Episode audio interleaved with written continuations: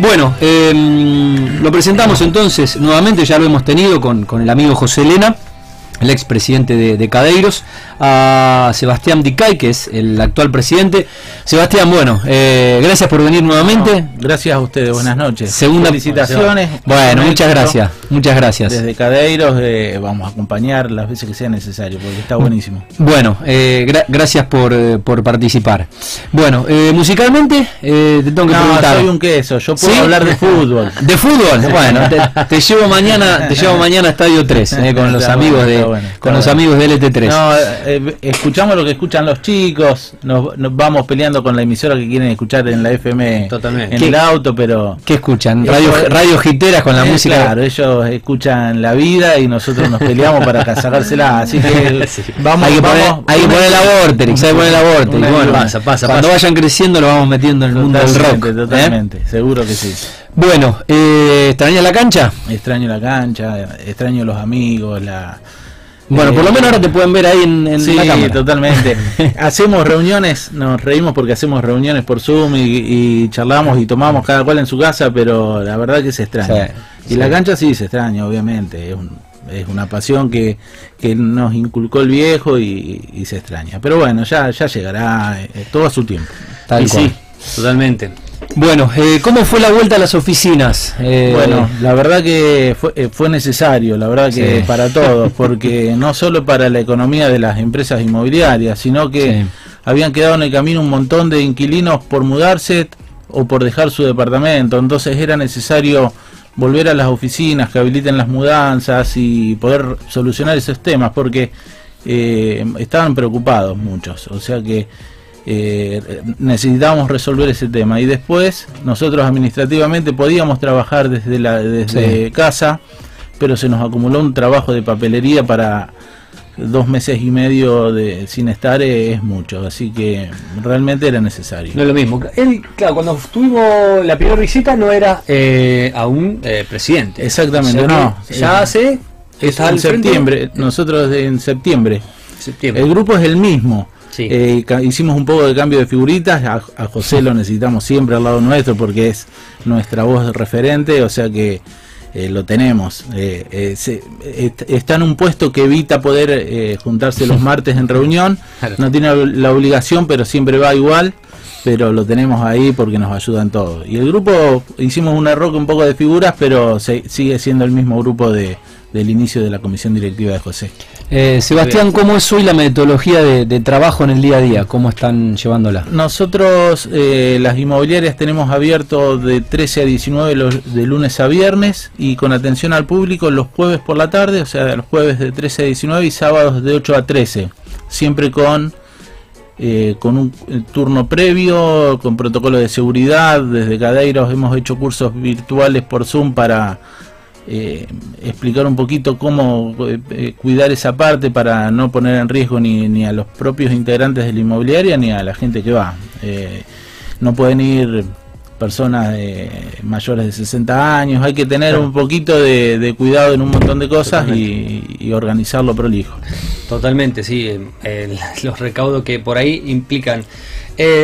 Ustedes desde que se arrancó el asunto este de la pandemia cerraron, eh, trabajaron desde casa y se reincorporaron ahora. Hace un Exactamente, nosotros el trabajo administrativo desde casa lo podíamos hacerlo, pero no podíamos firmar contrato de locación, claro. no podíamos mostrar inmuebles, o sea que económicamente era eh, fue bastante duro porque no toda la parte que genera ingresos no la podíamos hacer. Claro. Resolvíamos tema administrativo para poder cobrar un alquiler o poder liquidárselo al propietario, pero nada de lo que a nosotros realmente sí. nos genere un ingreso. De suma.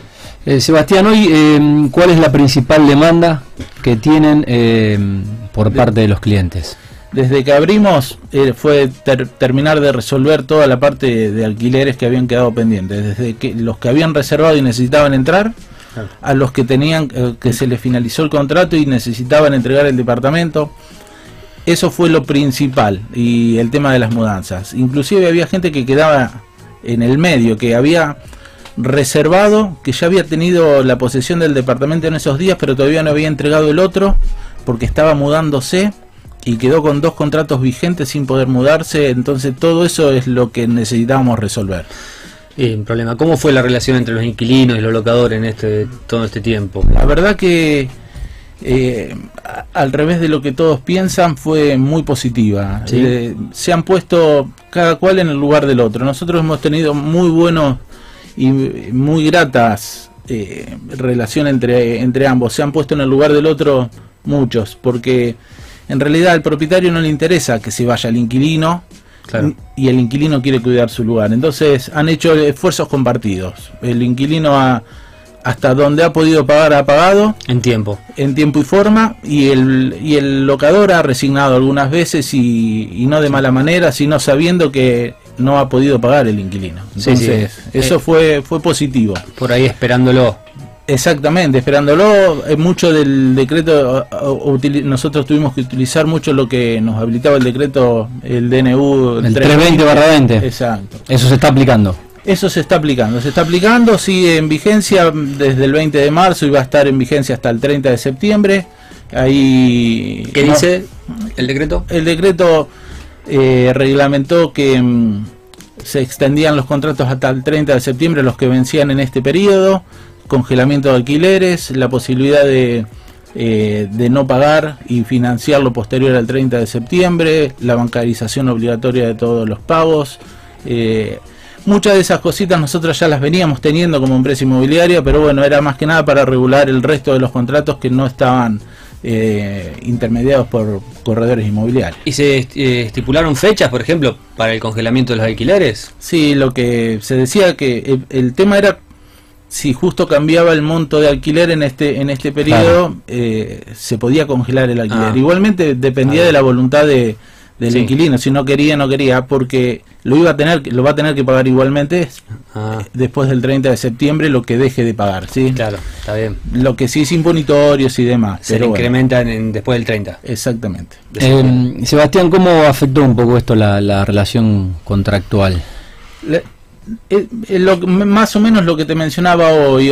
No, no hemos tenido demasiadas rispideces porque han puesto muy buena voluntad las dos partes fue un poco el trabajo que teníamos que hacer nosotros, de intermediar entre ellos para aplicar el decreto de necesidad y urgencia y la verdad lo vimos bastante bien. Esperemos que no, no se siga complicando porque en la parte económica los inquilinos se vieron muy afectados, las dos partes obviamente, pero que tiene que pagar es el inquilino y, y estos meses, si bien la morosidad fue normal, eh, se puede ir empeorando. bien. Sí, Seba, y la expectativa de ahora, después de, de, esto, que todavía no se terminó de, ir, digamos, pero bueno, por lo menos ya volvieron a trabajar, con lo que resta del año. Nosotros tenemos eh, buena, eh, tenemos esperanza más que nada por el tema de que la inversión inmobiliaria es una de las más seguras. La gente sigue pensando eso, por más que no sea la más rentable Hoy todos los que han invertido en activos financieros o en otras o en otras inversiones, la verdad que lo han sufrido y saben que la inversión inmobiliaria siempre el ladrillo está, rinde y, va a estar.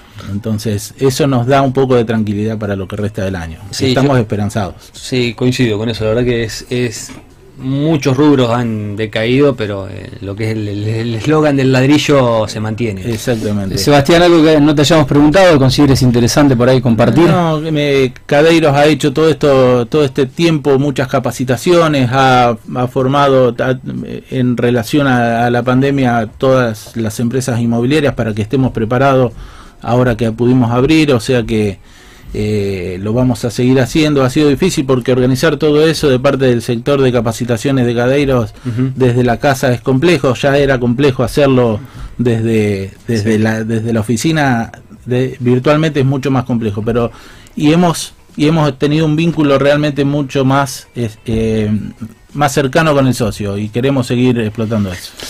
Muy bien, bueno, eh, ya estamos en, los cinco minutos finales, eh, nos quedamos sin tiempo, eh, te pedimos disculpas por la brevedad, pero te vamos a estar, sabes que se vamos, te vamos a estar reinvitando y vamos a estar actualizando un poco cómo se, se pone en marcha nuevamente, obviamente el, el, rubro, ¿no? Un engranaje tan importante de lo que es el mundo de la construcción, obviamente los bienes raíces. Bueno, saludo a todos los, a todos los muchachos, saludos a las, a las chicas de Cadeiro, eh, a la gente del Seguir también, que sé que están trabajando ahí. Totalmente. Em, codo a codo con Seguir. Bien, me están escribiendo. Ahora voy a leer algunos mensajes. Tenemos un obsequio eh, de la gente de Cataluña. No dije las, las dos, eh, no dije las dos direcciones. Mostrame que lo vamos a mostrar acá a cámara. Eh, al amigo Lelio Seno y a la gente de Cataluña, Vinos y Sabores, en sus dos locales, el de Eva Perón en Fisherton, 7812, y el del barrio, ¿no? Urquiza, 1700, 1701. Eh, acá, bueno, lo pongo ahí, es que si lo pongo acá no lo veo, entonces no lo puedo leer. Eh, bueno, eh, el agradecimiento a Ley y a la gente de, Cataluña y la secretaria le hace entrega de, el obsequio para, para Muchísimas gracias. Eh, bueno, gracias, gracias por venir, Sebastián. Eh, Sebastián Dicay, el presidente de Cadeiro.